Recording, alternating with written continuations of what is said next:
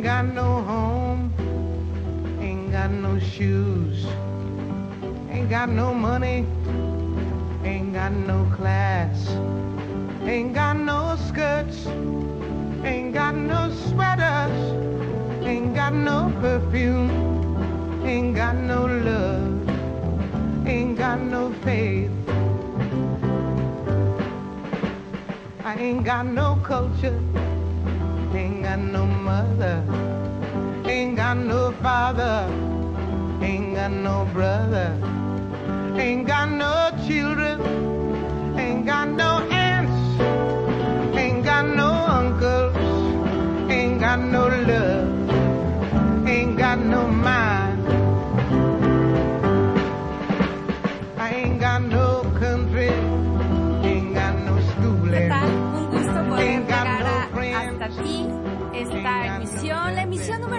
de Pétalos Circundantes.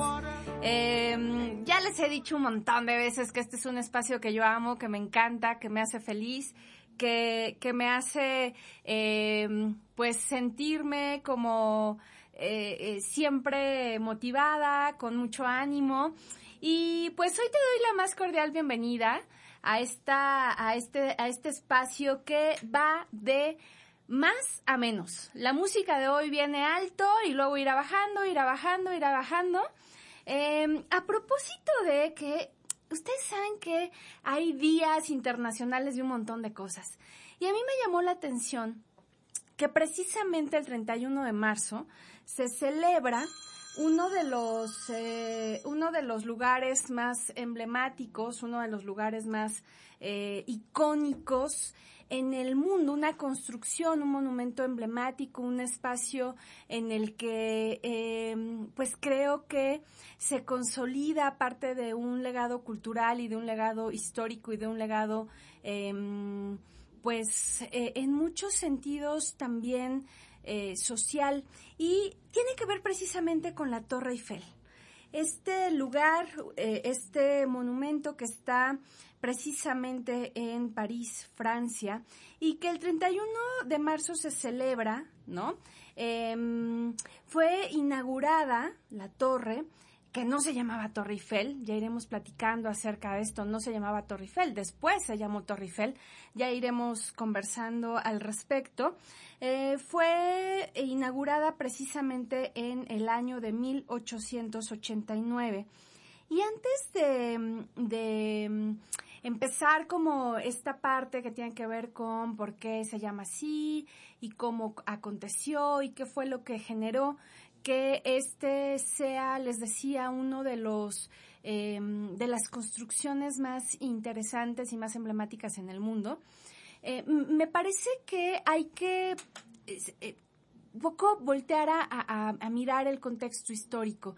Ustedes saben que Pétalos Circundantes es un espacio donde la literatura, donde la, la, cultura, el arte, eh, etcétera, emergen, ¿no? Con la posibilidad de que podamos quedarnos con algo que a lo mejor eh, no habíamos reflexionado o no sabíamos o complementamos. Y desde ese lugar pienso que el siglo XIX es un siglo muy interesante. Es un siglo que eh, gana todo, eh, todo el, tiempo, toda la dinámica, toda la apropiación, la rapidez, que quizá en otros siglos fue más bien lenta, ¿no? Nosotros eh, habitualmente pensamos que el siglo XX, la segunda mitad del XX y hasta nuestros días, todo ha sido efervescente, la tecnología avanza rapidísimo y tal, pero la verdad es que uno de los antecedentes importantes se da precisamente en el siglo XIX y se da con lo que conocemos como la revolución industrial, que la revolución industrial es un, proceso interesantísimo de, transformación en el terreno tecnológico, en el terreno social, en el, en el económico, eh, eh, por supuesto. Y mm, desde ese lugar tendríamos que decir que eh, la revolución industrial marca un, un momento de, de, digamos, de inflexión eh, de, movimiento en la historia, porque lo que se va a modificar es la vida cotidiana como se concebía. A mí me gusta mucho compartir, por ejemplo, en, mis clases, em, este pensamiento, ¿no? Les digo habitualmente al grupo, eh, suelo comentar, imagínate que se vivía con velas, ¿no? Imagínate que de pronto hay luz, luz eléctrica. ¿Cómo cambia eso la vida de una sociedad? ¿Cómo cambia eh, eso la, manera en la que se concibe el tiempo, en, la manera como se concibe em, el andar de un día, por ejemplo, ¿no? Em, y esto por, por hablar nada más de, de, algo que es evidente. Piensen todas las veces que em, por X o Y nos quedamos sin luz, hay un apagón o lo que sea, y, cómo, cómo nos, nos transforma la vida, ¿no? No tener luz. Eh, entonces, pensaba precisamente en, en lo que representó este avance de carácter tecnológico en la vida de las personas, por decir uno, ¿no? Pero podríamos abordar em, muchos más.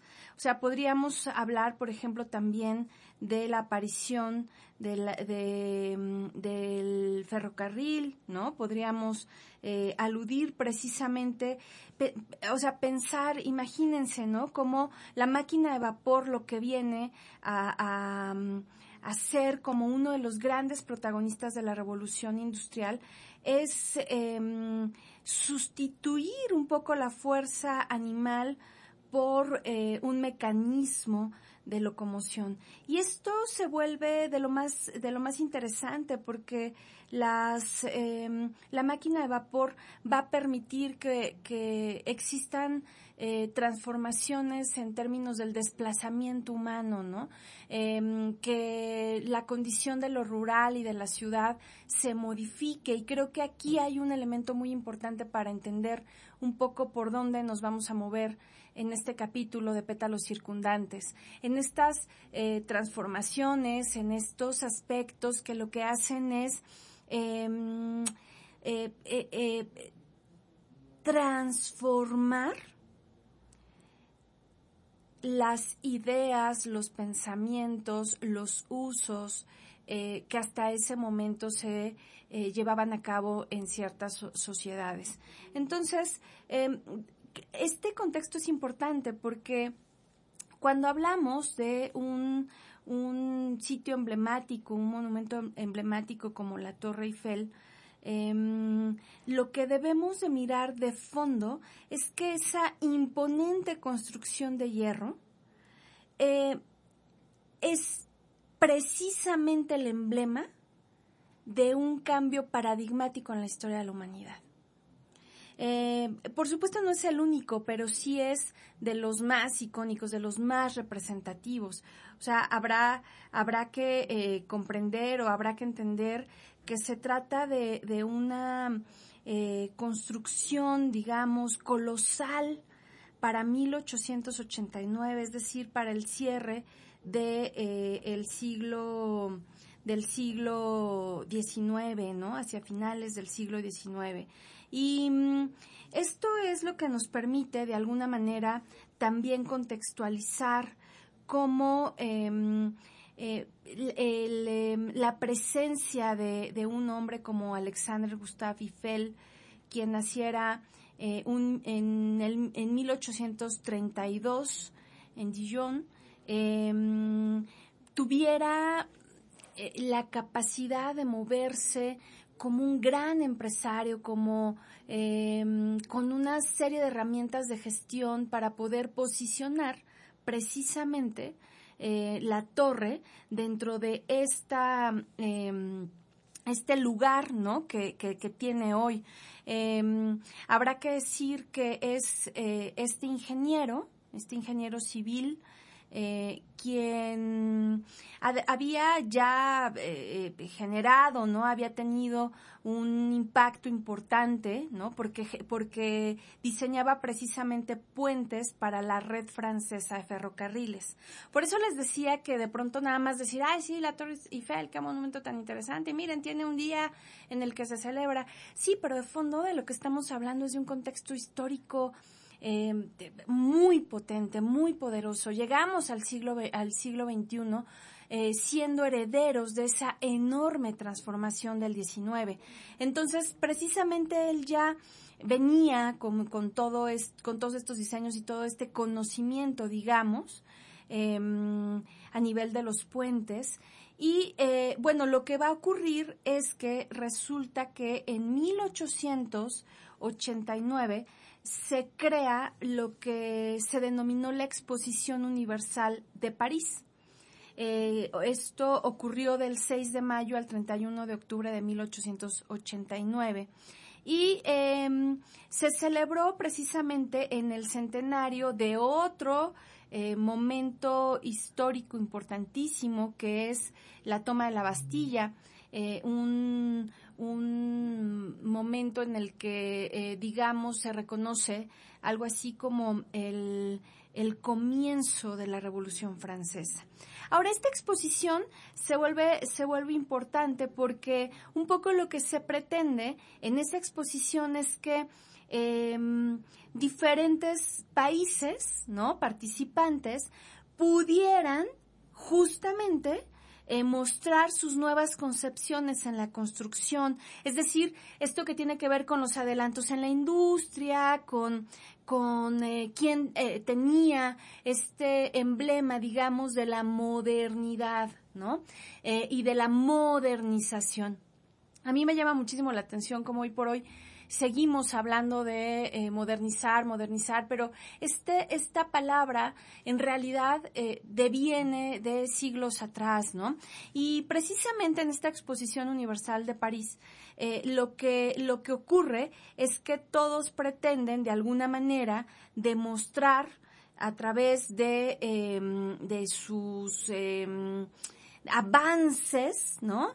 tecnológicos, arquitectónicos, de la de la ingeniería, ¿no?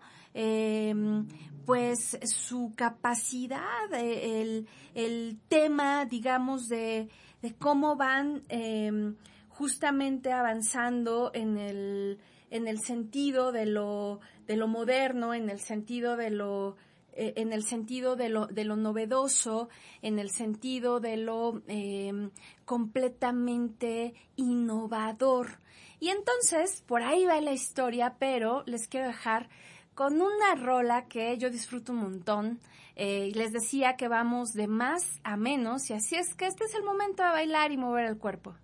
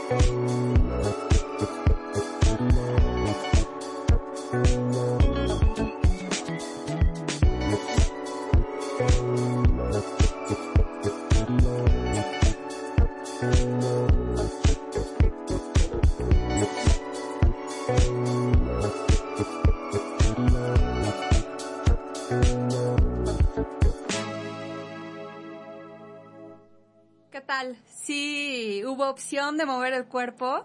Este es, un grupo, escuchamos a un grupo francés de música eh, pop eh, new disco em, que se, se llama L'Imperatrice y es una banda que a mí me gusta bastante, trae ahí un, una forma, digamos, ¿no? De, de, ritmos. Eh, que permiten el movimiento corporal sin llegar al exceso, pero además por ahí un poco eh, abstraer, ¿no? Con la guitarra eléctrica, con los bajos. Y pues es un grupo conformado por em, Charles eh, Hagney, eh, David y Achille. ah, y Tom Debut. Entonces, y quien canta, la cantante es Flor Benguigui, quien precisamente llega a esta, a esta banda en el 2000 15. Y bueno, pues escuchamos Voodoo, que es uno de los eh, sencillos que les digo, me parece como recomendable. Entonces, no se olviden de escribirme, de decirme cómo, cómo le están pasando, qué tal va ¿Qué tal están? ¿Cómo les fue en su semana? ¿Cómo se sienten? Les agradezco a quienes ya eh, se están manifestando, haciéndose presentes por redes sociales, arroba Mir Suárez de la Vega en Facebook, en Instagram y en Twitter. Y recuerden, mi página de internet es www.mirsuárez.com y las redes sociales de eh, Conector FM, arroba Conector FM. Eh, todo el equipo que integramos este espacio, pues siempre nos sentimos muy gustosos, muy gustosas de poder em, acoger sus mensajes, sus comentarios.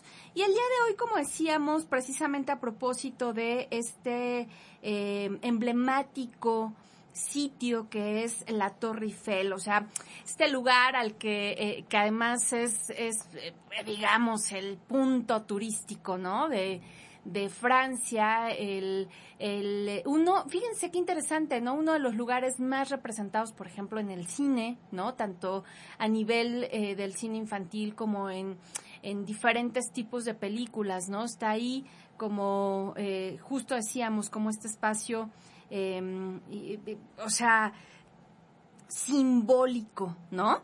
Eh, es, es anualmente, imagínense que eh, asisten más de 7 millones de, turistas, es considerado el cuarto monumento más visitado del mundo.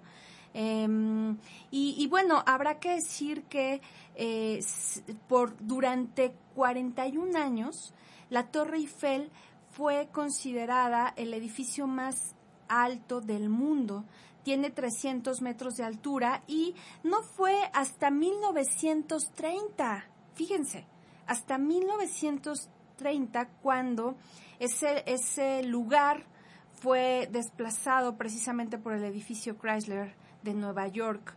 Em, y bueno, la verdad es que, o sea, la Torre Eiffel pues, aguantado el peso de la historia, ¿no? Dos guerras mundiales, etcétera. Pero antes de llegar a esta parte, estábamos hablando precisamente de la revolución industrial, que es em, este momento que surge precisamente en Reino Unido y luego se expande hacia eh, eh, Europa, ¿no? Donde se producen, es, es, es, es, el sitio, digamos, donde se producen las mayores transformaciones tecnológicas, culturales, socioeconómicas, ¿no? Em, y, el gran hito, lo que transforma la revolución eh, industrial es que el trabajo manual empieza a ser reemplazado por la industria o la manufactura que hoy convive día a día con nosotros, o sea, que la tenemos aquí pegada todos los días, ¿no? Y em, lo que ocurre es precisamente que la máquina llega como a eh, instalarse irreversiblemente, como decía, hasta nuestros días, y se da una evolución eh, en un montón de cosas, ¿no? En el transporte, digo, de ahí a, em, al automóvil va a haber un paso, ¿no? De la máquina del vapor al automóvil habrá un paso, y entonces también va a empezar a transformarse el paisaje. Es decir, las ciudades van a comenzar a eh, adquirir otros matices, otras maneras de representar el progreso. De manera que la Torre Eiffel es en, París, en Francia, la manera de representar ese proyecto. Un proyecto que comienza en 1884. Había eh, muchísimas eh, dificultades, ¿no? Eh, em, y estamos hablando de, mm, de, una, de un choque también cultural. Imagínate que pronto se empieza a sostener un proyecto que para muchos ilustrados del momento, pues lo que hace en lugar de embellecer es em, pues hacer que se vea todo horrible, ¿no? O sea, desde su óptica, desde su perspectiva. Y em, así es como en realidad comienza, o sea, no, no empieza eh, de un día para otro. Y, y, yo les estaba diciendo antes de, de nuestra, nuestra primera nuestra primera canción, precisamente les, les estaba diciendo que eh, hay una gran capacidad de Eiffel para gestionar em, la torre, que se trata además de una torre que em, no iba a durar em, cuidado, o sea, no iba a estar ahí todo el tiempo, iba a estar eh, 30 años. Se tenía casi casi que destruir, ¿no? Pero eso no, no ocurre al final, ¿no? Porque eh, justamente eh, Eiffel logra como un buen visionario, como un empresario, como un eh, hombre, digamos, de grandes capacidades de gestión, eh, mantenerla, ¿no? Em, y entonces, bueno, les decía que eh, en 1889 Francia pretende como reacomodarse, reajustarse, imponerse de aquella gloria del siglo XVIII y entonces lo que pretendía era demostrar, ¿no? Que eh, ellos en el siglo XIX logran el progreso, el conocimiento y precisamente cumplir estos ideales que enarbola su bandera, ¿no? La, libertad, por ejemplo, como uno de los más importantes. Entonces, la Torre Eiffel se convierte en esto, ¿no? En, en, em, el emblema de ese progreso y en la acogida de eh, una construcción cuyo material es el hierro forjado, ¿no? Em, estamos hablando de 18.038 piezas entrecruzadas, ¿no? Y lo interesante acá es que eh, la, el, el, el, discúlpenme, no quiero decirles tanto que, que me atoro, ¿no? Pero eh, a lo que voy un poco es que la figura que prevalece, la geometría que, que prevalece es precisamente la de los triángulos, ¿no? Eh, porque al final Estamos hablando de poco más de 7.300 toneladas representadas en una estructura en realidad ligera. ¿No?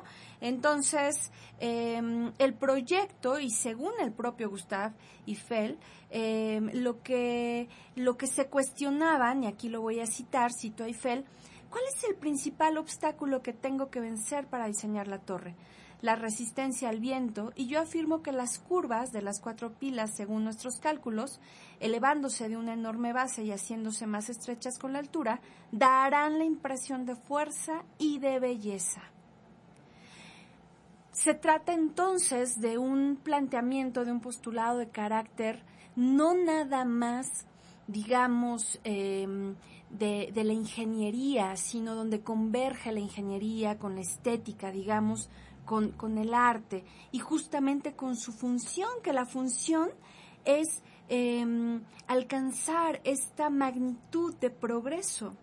Entonces, eh, son, se, sabe que en realidad Gustave Eiffel, eh, por eso les decía, es como el empresario quien gestiona, ¿no? Porque em, eh, Maurice Cochelin y Emile Nouguier, em, además del arquitecto Stephen Soubestre, eh, son quienes eh, elaboran este, este proyecto, ¿no? Este magno proyecto, eh, que además tenía, como les decía, fecha de caducidad. Se preveía la destrucción de la torre metálica precisamente después de la exposición universal en 1900. Y entonces lo que, lo que va a, a, ocurrir es que esto no, no sucederá, ¿no? No, no terminará por eh, desplazarse, ¿no? Tiene muchísimo éxito en, la exposición em, universal de París. Em, y, bueno, no, no es eh, el, único país que, muestra, ¿no? Por ejemplo, aparecerá ahí eh, en, el, en el pabellón argentino el arquitecto francés Albert Boulou, que presenta eh, el proyecto de un edificio construido en hierro y en vidrio, ¿no? Que se podía desmontar y que se miraba justo como muy moderno, ¿no? También va a haber, eh, va a haber diferentes pabellones eh, en los que se pretenda justamente mostrar este, este sentido, ¿no? De la aerodinámica, de la gran ingeniería, etcétera. Así es que de, desde esa concepción diríamos, ¿no? Que la Torre Eiffel em, emerge como uno, uno de los proyectos que pretende básicamente eh, mostrar la potencia del ser humano, la, la, capacidad de poder crear, ¿no? De poder em, ir hacia arriba. Y esto, como les decía hace un momento, habrá a quienes les guste y habrá a quienes no les guste. Em, decirlo de alguna, por decirlo de alguna manera, ¿no? Eh, esta, esta torre generará intereses a nivel tecnológico, a nivel de la ciencia, ¿no? pero también generará ciertos rechazos y aquí es donde entra la parte literaria que me parece interesante que podamos compartir, ¿no? Habrá eh, eh, escritores, ¿no? Que, que como Maupassant, por ejemplo, ¿no? Que se muestra crítico de, de la Torre Eiffel, ¿no? Va a decir, dejé París y hasta Francia porque la Torre Eiffel acababa por aburrirme demasiado. Hasta aquí Maupassant, ¿no? Em, eh, eh, la Torre Eiffel va a ser motivo de música, motivo de arte, motivo de fotografía, motivo de, cine y por supuesto también motivo de literatura. Em, para, para, los franceses es en sí mismo un símbolo, pero, pero sin duda representa un símbolo de esto, del el progreso y de la transformación que se puede eh, representar, que se puede eh, visualizar a través de muchos otros monumentos en el mundo. Pero hagamos aquí eh, nuevamente una, una pausa sonora para ir complementando estos pétalos circundantes.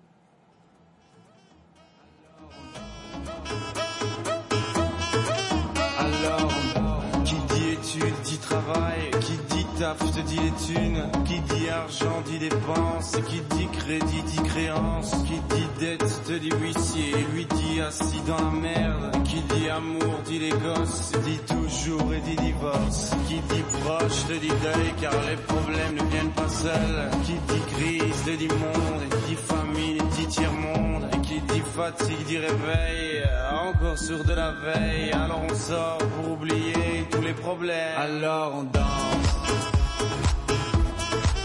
Alors on danse.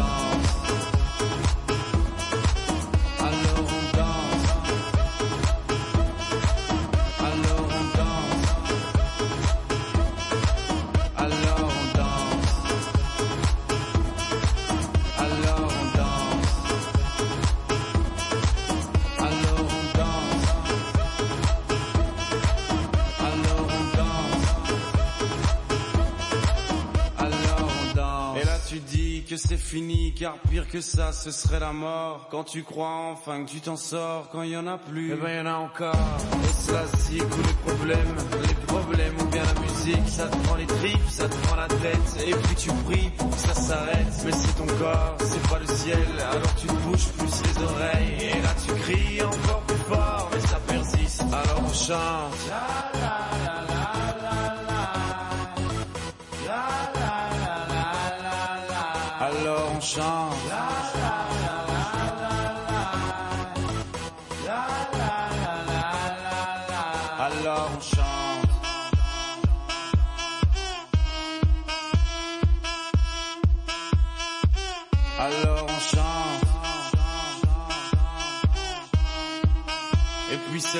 Quand c'est fini, alors on danse.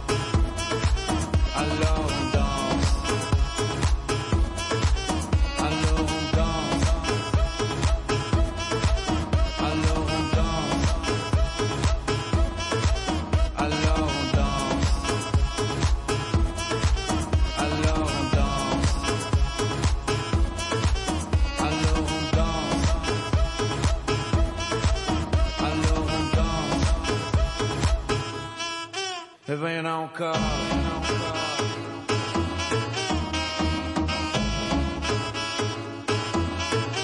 Vem não cá.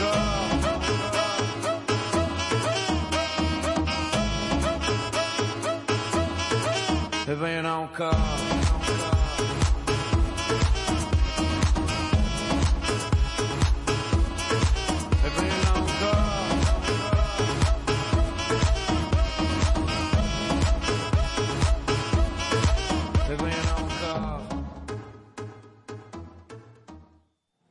Escuchamos a Laurel Dance, entonces bailamos una canción del cantautor Stromae, que eh, en realidad él es, él es belga, pero me pareció un buen ritmo, ¿no? Que apela precisamente al, al francés. Y, y aquí habrá que decir algo también interesante, ¿no? Hay bastante música eh, cuya letra eh, gira en torno de la Torre Eiffel. Sin embargo, para este pétalo quise como poder más bien movernos, ¿no? Hacia, hacia música en francés eh, y, y dejarles sobre la mesa, ¿no? Esa posibilidad de que eh, si les interesa vayan como moviéndose, ¿no? A, a la música que ha despertado la, la um, existencia de la Torre Eiffel, que recuerden, ¿no? Es un, un, aspecto importante es que en un principio, bueno, tampoco se miraba como algo eh, artístico, precisamente porque eh, estaba rompiendo con una serie de cánones, ¿no? De, esta, rompía con el con el canon estético, digamos, de, de ese entonces, como lo platicábamos hace un momento con eh, con eh, la cita de, de, de, Maupassant, ¿no? Pero no por eso no logra transformar eh, su condición en un sentimiento eh, y en una relación totalmente atractiva, ¿no? De, de, mucha atracción, que finalmente esto es lo que nos, nos atrae. Debo, debo decir que sí, o sea, es imponente. Subir la Torre Eiffel es toda una experiencia, ¿no? Estar ahí es toda una experiencia. No solamente por lo que eh, implica, ¿no? En términos de, lo emblemático, sino también por lo que implica en términos de eh, la modernidad, en términos del progreso, en términos de, eh, de, la, de la manera en la que se pudo materializar el concepto progreso, la manera en la que se puede tocar, palpar la historia, la revolución industrial, ¿no? En, en, un, eh, en un eh, eh, emblema de esta naturaleza, que esto a mí me parece interesantísimo. Y un poco a propósito de esto también, Roland Barthes describe de manera me parece muy franca esta, este sentimiento de atracción y repulsión de varios artistas frente a la Torre Eiffel. Em, voy, voy a leer un fragmento de eh, la Tour Eiffel de eh, eh, este teórico escritor Roland Barthes. cito, mirada, objeto, símbolo, la torre es todo lo que el hombre pone en ella y que todo es infinito. Espectáculo mirando y mirando, edificio inútil e irreemplazable, mundo familiar y símbolo heroico, testigo de un siglo y monumento siempre nuevo, objeto inimitable y sin cesar reproducido. Es el signo puro, abierto a cada tiempo, a todas las imágenes. Es y a todos los sentidos, la metáfora sin freno a través de la torre. Los hombres llevan esta gran función de la imaginación, que es su libertad, ya que ninguna historia por muy sombría que sea, jamás pudo quitársela.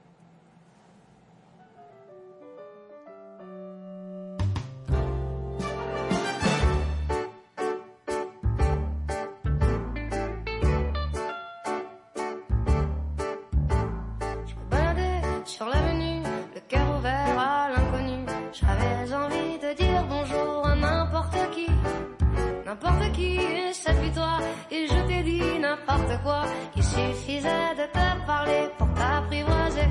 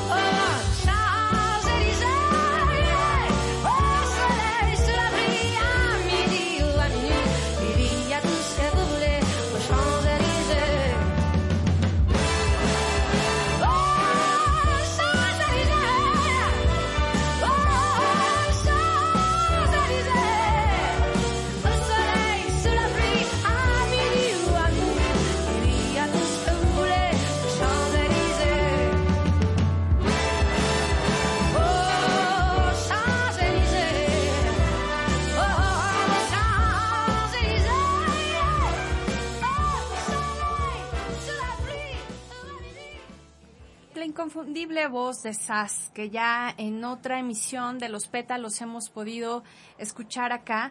Y ahora eh, escuchamos Champs-Élysées, que también es uno de los, eh, una de las avenidas más importantes precisamente de París, ¿no? Una, una avenida preciosa, ¿no? Con, con un Em, una clara configuración del urbanismo, ¿no? Eh, aunque en realidad el, el, nombre de Campos Elíseos proviene en realidad de la, de la mitología griega, que es algo así como hablar del paraíso, ¿no? En otra oportunidad seguramente tendremos ocasión de poder acudir a más, más y más monumentos eh, importantes, históricos, eh, artísticos, emblemáticos a lo largo del mundo. Y no estaría nada mal que también nos, nos fueran compartiendo, ¿no? Cuáles son los que ustedes valoran, reconocen, fueron, si tuvieron ya la experiencia de conocer la Torre Eiffel, cuéntenos a través de redes sociales, arroba Mir Suárez de la Vega, en Instagram, en Facebook, en Twitter, www.mirsuárez.com y eh, arroba conector FM también en Facebook y en, en Instagram. Así es que pues ahí está la comunicación y mil gracias a quienes están siguiendo esta transmisión en vivo y también gracias si es que estás en Spotify a través de nuestro podcast y, siempre es un gusto poder acompañarte en un momento de tu día. Entonces escuchamos, les decía, de este álbum París de eh, la cantante francesa Sass. Volviendo a, em, al tema de la, de la Torre Eiffel, habrá que decir entonces que eh, también la rapidez con la que se construyó es muy, muy importante. O sea, digo, hoy por hoy se sigue habiendo, sobre todo, ¿no? En, en diferentes latitudes, eh, em, digamos, de países en vías de desarrollo, obras que tardan años, ¿no? Y que no, no, no terminan por ser concluidas y no tienen absolutamente nada que ver con un interés de carácter em, de, em, de, la modernización, digamos, en el sentido simbólico o artístico, ¿no? Como, como lo fue la Torre Eiffel.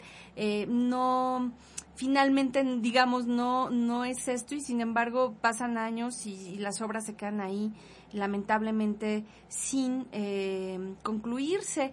Y esto lo menciono porque en realidad se construyó en un tiempo récord, se construyó en dos años, dos meses y cinco días. Em, de finales de enero de 1887 al 31 de marzo de 1889, lo que la convierte en una proeza técnica de la ingeniería y de la arquitectura. Eh, por supuesto, ¿no?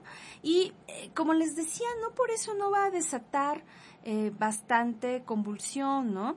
Em, por ejemplo, en 1887, el 14 de febrero, un grupo de, artistas, literatos, arquitectos, personalidades de la época cuestionan la obra, ¿no? O sea, dicen, bueno, ¿y esto como para qué? O sea, que cuidado, porque además este proyecto fue elegido dentro de un total de 107 propuestas para, para participar, como les decía, en, en este en este espacio, ¿no? De, de, para demostrar que, de qué, eh, qué tan potente estaba el progreso, ¿no? Y eh, bueno, se, se elige precisamente la torre de los 300 metros. En realidad ese fue su nombre, la torre de los 300 metros, ¿no?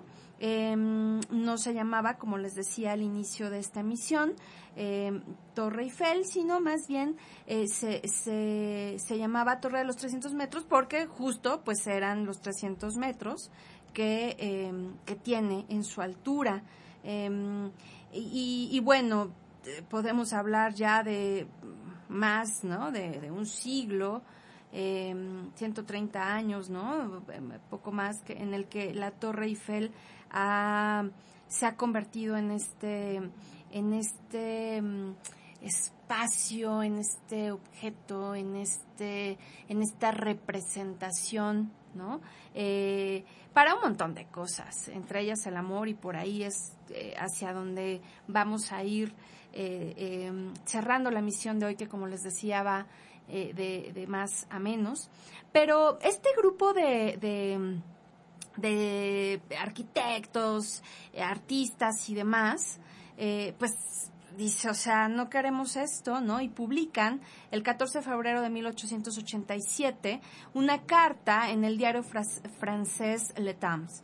Y entonces, lo que ponen, cito, eh, bajo amenaza por la construcción en el corazón de nuestra capital de la inútil y monstruosa Torre Eiffel. Y durante 20 años veremos cómo la sombra de esta odiosa columna de hierro atornillado, se extiende sobre la ciudad. pues el rechazo es bastante claro, ¿no? Sin embargo, Gustavo Eiffel también escribe una carta Em, y él contesta, yo creo que la torre tendrá su propia belleza. Y es verdad, ¿no? O sea, eh, algo que, que, creo que vale muchísimo la pena destacar acá es que en ese momento la concepción que se tenía del arte pues no, no, no era la que eh, pretendía este proyecto, que además eh, si algo, si algo les molestaba a estos artistas, es que en realidad se trataba de una obra donde em, la habilidad o la destreza estaba a nivel más de la ingeniería que de la arquitectura. Em, entonces, lo que, lo que les, les, molestaba era mucho esto, ¿no? Eh, sin embargo, poco a poco se fue convirtiendo en un, en, en un emblema Em, de, la, de la capacidad, de la fuerza, de, de la unión entre el arte, de la unión entre la ingeniería, la arquitectura, la ciencia, la tecnología, porque no es poca cosa em, haber logrado, ¿no? Levantar este esta, esta torre, ¿no? No es poca cosa haber, haberla logrado sostener, entonces, em, lo que se tendrá que decir es que mm, el espacio terminará por acoger, por acoger ¿no? Eh, un sentido también nacionalista, tal como ocurrirá, por ejemplo, en la poesía de eh, Apollinaire, ¿no? De Guillaume Apollinaire o, Guillermo Apollinaire, ¿no? Quien también hace un caligrama hacia 1918 sobre la Torre Eiffel que puede precisamente Em, revisarse en su obra Caligramas, ¿no? Y, y que irá pasando, ¿no? Por diferentes representaciones, entre ellas las, eh, las literarias. Es una, es, es una obra que actualmente, ¿no? Representa la grandeza.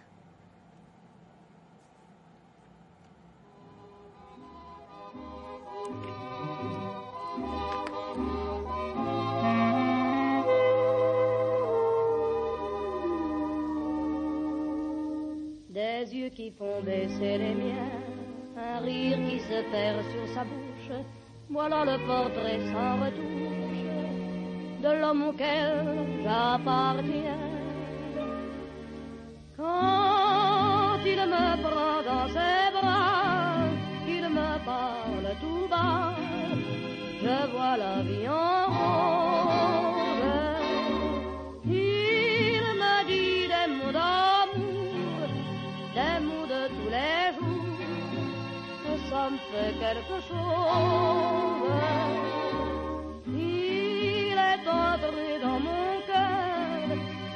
Une part de bonheur dont je connais la cause. C'est lui pour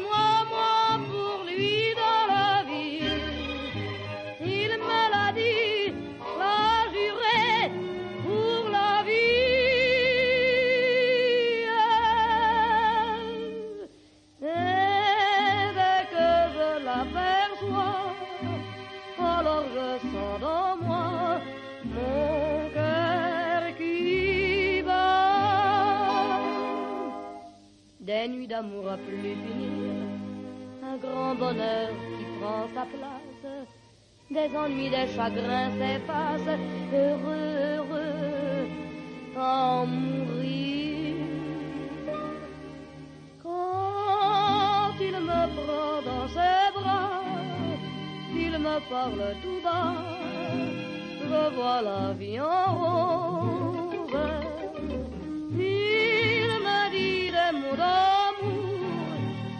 Mots de tous les jours, et ça me fait quelque chose. Il est entré dans mon cœur une part de bonheur dont je connais la cause.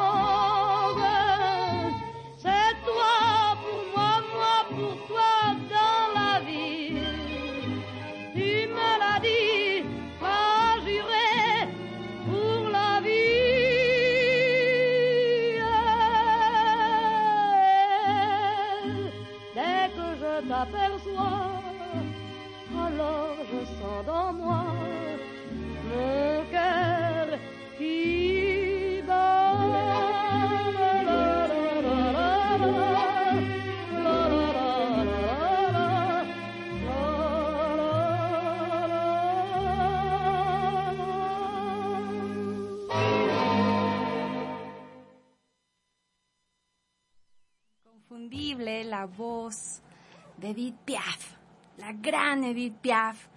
Cuando uno piensa, me parece que en Francia piensas obligadamente en la Torre Eiffel, pero si se trata de memoria sonora, Edith Piaf debe de aparecer y escuchamos La Vie en que es una canción, eh, bueno, ¿no? Que popularizó esta enorme mujer, ¿no? Que algún, alguna ocasión seguramente también podremos eh, aquí en este espacio abordar su música, una cantante muy particular de una vida ciertamente eh, eh, entre tormentosa, de, de, de mucho movimiento, de, de, en fin, ¿no? Es, eh, esta canción que además pues ha tenido muchísimas versiones, ¿no? Muchísimas versiones.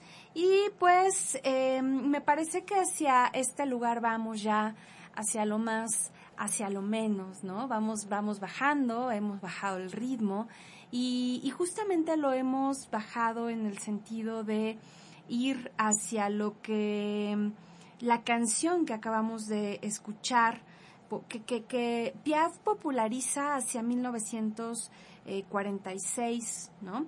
En realidad se trata de, de una, de una canción que eh, al final está narrando, ¿no?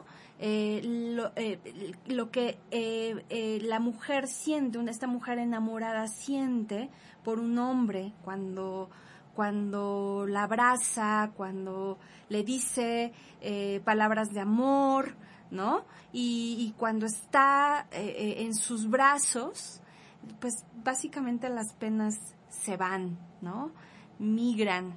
Y, y la vida, pues es, es eso, ¿no? Un, un, eh, un, sentido del amor, un sentido de sentir, de, de, estar, de habitarse acompañada, de sentirse rodeada, ¿no? de sentirse valiosa.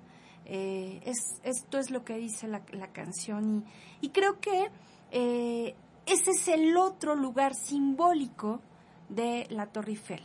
¿no? El, el, la Torre Eiffel como este lugar que se ha dado para el amor, París mismo, ¿no? Como la ciudad del amor. Y, y creo que eh, vale la pena, ¿no? Valorar cómo eh, aquellos artistas, entre los que también figuraba Víctor Hugo, ¿no? Que decían, oye, ¿sabes qué? Esto, qué horror, ya, ya que se que lo quiten, ¿no? Que está horrible, eh, no nos gusta, eh, en realidad termina siendo eh, un, una torre de lo más significativa que convoca a, a una serie de, de, posibilidades, ¿no? Entre ellas, pues justo les decía, la de la del amor y hacia allá voy a ir, pero también hacia otros progresos, ¿no? Porque por un lado miramos la propia estructura de la torre como un progreso en sí mismo, ¿no? La torre eh, eh, se compone de, eh, de, tres niveles. Son tres los niveles que, que componen em, a la torre está la base, Los cimientos, los pilares, digamos, estos arcos que se encuentran precisamente abajo en la base. Em, el primer nivel que tiene una galería perimetral, ¿no? Eh, y es en este primer piso está el restaurante 58 Torre Eiffel, ¿no? Que está ahí en, en dos niveles. Em, y bueno, eh, después viene un segundo nivel que ya está situado a 115 eh, metros del suelo y que se considera el piso que posee la mejor vista, ¿no? que tiene la altitud, digamos, óptima para, para poder apreciar visualmente el entorno. Ahí em, se aloja el restaurante Julio Verne. Em, y después viene eh, un, intermedio, un nivel intermedio, ¿no? que está, digamos, entre el segundo nivel y el tercer nivel, y que em, justo ahí ocurren también aspectos muy importantes porque eh, aquí es donde em, se, se, se, observa la cabina superior, ¿no? que genera todo un mecanismo importantísimo a nivel de la ingeniería. ¿no? El, y, bueno, finalmente al tercer nivel, que ya está situado a 273 metros sobre el suelo, eh, que es una superficie de 350 metros cuadrados, eh, se, se, sabe que puede soportar la presencia simultánea de alrededor de 400 personas. Eh, el llegar a este tercer nivel se hace a través del ascensor. Y aquí me gustaría decir otro aspecto importante, porque no solo es la torre, sino son los mecanismos que operan dentro de la torre. Em, los ascensores, ¿no? Son ascensores que están demostrando también esta eh, capacidad de habitar la, tecnología, de habitar la ciencia, de, transformar, ¿no? A lo mejor hoy, em, hoy nos resulta muy simple subirnos a un ascensor, ¿no? Pero visto a, la distancia, ¿no? Regresando a finales del siglo XIX, es importante que eh, se pueda mirar cómo esto es eh, verdaderamente eh, pues importantísimo, ¿no? Dentro de la construcción de la torre. Ahora, también, eh, volviendo un poco a este tercer nivel, em, es eh, en este piso es donde se puede ver una escenificación que muestra al propio Eiffel recibiendo a Thomas Edison, ¿no? Em, y bueno, es, eh, en, primer lugar fue también ocupado como un laboratorio meteorológico. Em, después también eh, se empleó para aspectos de telegrafía sin hilos. Em, es decir, albergó aspectos importantísimos. Posteriormente también va a haber una segunda, digamos, transformación importante. Eh, que, como les decía, no solo contiene la construcción misma, sino la Torre Eiffel va a ser, em, va a contener, ¿no? Por decirlo así, eh, otros progresos como la radio y la televisión, las, las instalaciones, eh, la Torre Eiffel va a tener eh, instalaciones de antenas, va a ser, en la cima se, va, se van a permitir que, que este progreso, digamos, hacia la televisión, hacia la televisión digital terrestre y la radio que, se transmite em, en, en, estas, en esta zona, ¿no? Entonces, eh, creo que eh, eh, ahí cabe mirar cómo no solamente la torre es en sí misma, ¿no? La torre, la torre nada más, es em, valiosa, es importante en la construcción, sino cómo logra albergar em, otras mm, otros progresos, otros, otros aspectos que justamente se, se convierten en emblemas del progreso y la transformación en la humanidad. Y bueno, por supuesto que también habrá que hablar de, de la iluminación, ¿no? Es eh, eh, tiene una iluminación espectacular, eh, em, es, es desde que se crea, ¿no? Desde que se crea, eh, em, se, se, impone la manera en la que se, se ilumina.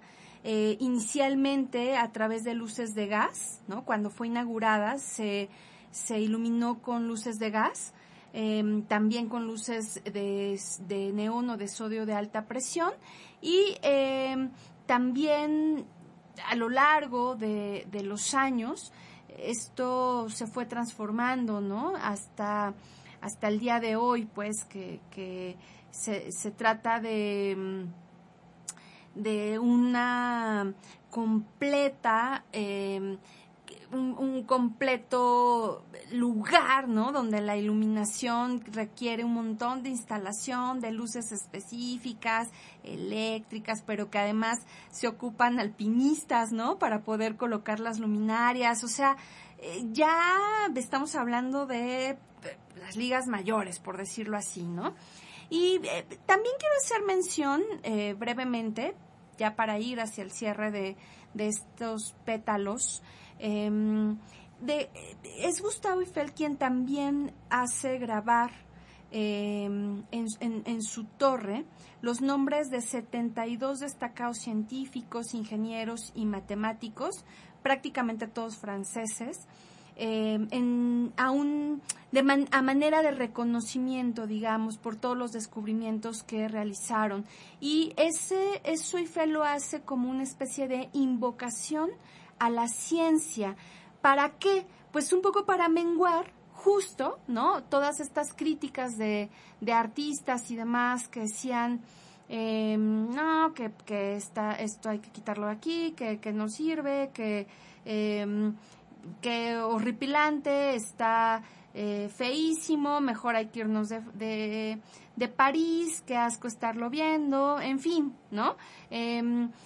Poco y fe lo que pretendía es que, es decir, ¿no? Que, que la torre em, estaba, en la torre estaba contenida precisamente la ciencia y el sentido del progreso. Como les decía, hace unos, unos eh, momentos. Eh, la torre le tocan vivir momentos históricos eh, fuertísimos y habrá que decir que, que, por ejemplo, ¿no? cuando llega la ocupación em, nazi a Francia, a Hitler por ahí se le ocurrió la idea de desmontar la Torre Eiffel y utilizar el hierro para hacer armas, ¿no? Em, y entonces, bueno, se, se, se pretende, un poco Hitler pretende que em, se emplee eh, estos, estos espacios con fines bélicos. Afortunadamente no sucede, pero fíjense, ¿no? Hasta dónde, hasta dónde puede llegar. Em, en fin, hacia donde quiero que vayamos para finalizar nuestro espacio nocturno. O bueno, a la hora que nos escuchen quienes están a través de Spotify, em, es que al final también la, la Torre Eiffel, como escuchábamos a través de la voz de, Edith Piaf, eh, puede ser este lugar que convoca al amor, este lugar que convoca la unión y que em, pues representa, ¿no? De alguna manera el sentido de lo más eh, profundo, digamos, de las, de las emociones, de lo más profundo de los sentimientos, ¿no? Y quizá la torre también eh, eh, constituye ese lugar en el que el amor em, emerge, y no lo digo nada más en un sentido literario, poético o, ficticio, lo digo incluso a partir de la propia vida de Eiffel, ¿no? Eh, quien em, estuvo em, enamorado de Adrien Bouget y se enamoran así increíblemente, ¿no? Se enamoran, eh, pero el padre de ella, eh, pues decide que eh, Gustav no es la persona indicada, ¿no? Para, para su hija y pues no acepta esta, esta relación Entonces, eh, pues lo que hace Eiffel es volcarse un poco a, pues, a su proyecto, a su carrera, a la torre, ¿no? Em, y pareciera también que la torre pudiera tener este lugar, em, este lugar eh, de apropiación del amor, ¿no? Em, de, que, que Gustav lleva a la construcción eh, de, esta obra. No sabemos bien a bien si esto es mm, solamente ficción, pero sí tiene que ver con un hecho, digamos, real, ¿no? El, sentido del amor y de que probablemente eh, este ingeniero francés haya, em, pues, enviado un mensaje de amor, ¿no? A través de, de, la Torre Eiffel, ¿no? A través de la, de la punta, ¿no? De la, de la, de la Torre Eiffel. Y pues, no sé, cada quien tendrá que vivir su propia experiencia, ¿no? En torno a cuáles son los lugares simbólicos y emblemáticos del amor. Pero eh, para esta noche yo les quiero dejar con una canción, con una pieza que eh, me parece puede contener la, la, sucesión de lo que Piaf ya nos, ya nos cantaba previamente, Je t'aime no plus, eh, con Jean Birkin y Serge Gainsbourg. Los dejo con esta pieza para cerrar la noche, para abstraer la posibilidad simbólica del amor. Como siempre, es un gusto poder compartir con, ustedes. Y eh, no me queda más que decirles que les espero en la próxima emisión de Pétalos Circundantes. Que pasen una vida, un día, un momento extraordinario siempre.